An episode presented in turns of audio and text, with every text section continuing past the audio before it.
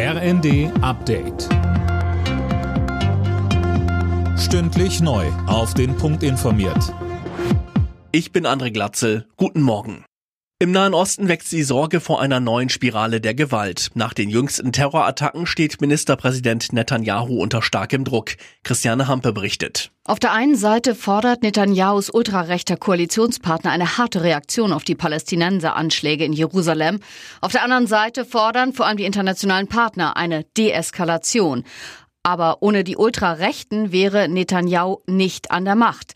Am Freitag waren bei einem Anschlag vor einer Synagoge in Jerusalem neun Menschen getötet worden. Keine 24 Stunden später schoss ein palästinensischer Jugendlicher auf zwei Menschen im Osten der Stadt und verletzte sie schwer. Bundeskanzler Scholz ist erstmals seit Amtsantritt in Südamerika. Mit Argentinien, Chile und Brasilien will Berlin künftig enger wirtschaftlich zusammenarbeiten, beispielsweise bei erneuerbaren Energien. Neuer Präsident in Tschechien wird der frühere NATO-General Petr Pavel.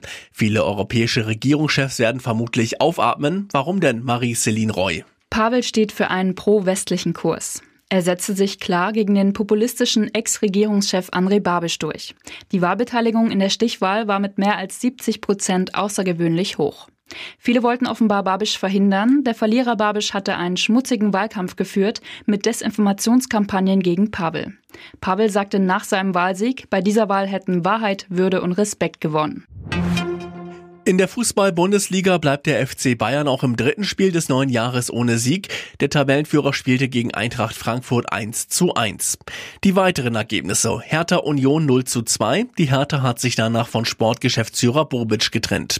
Bremen Wolfsburg 2 zu 1. Freiburg Augsburg 3 zu 1. Hoffenheim Gladbach 1 zu 4.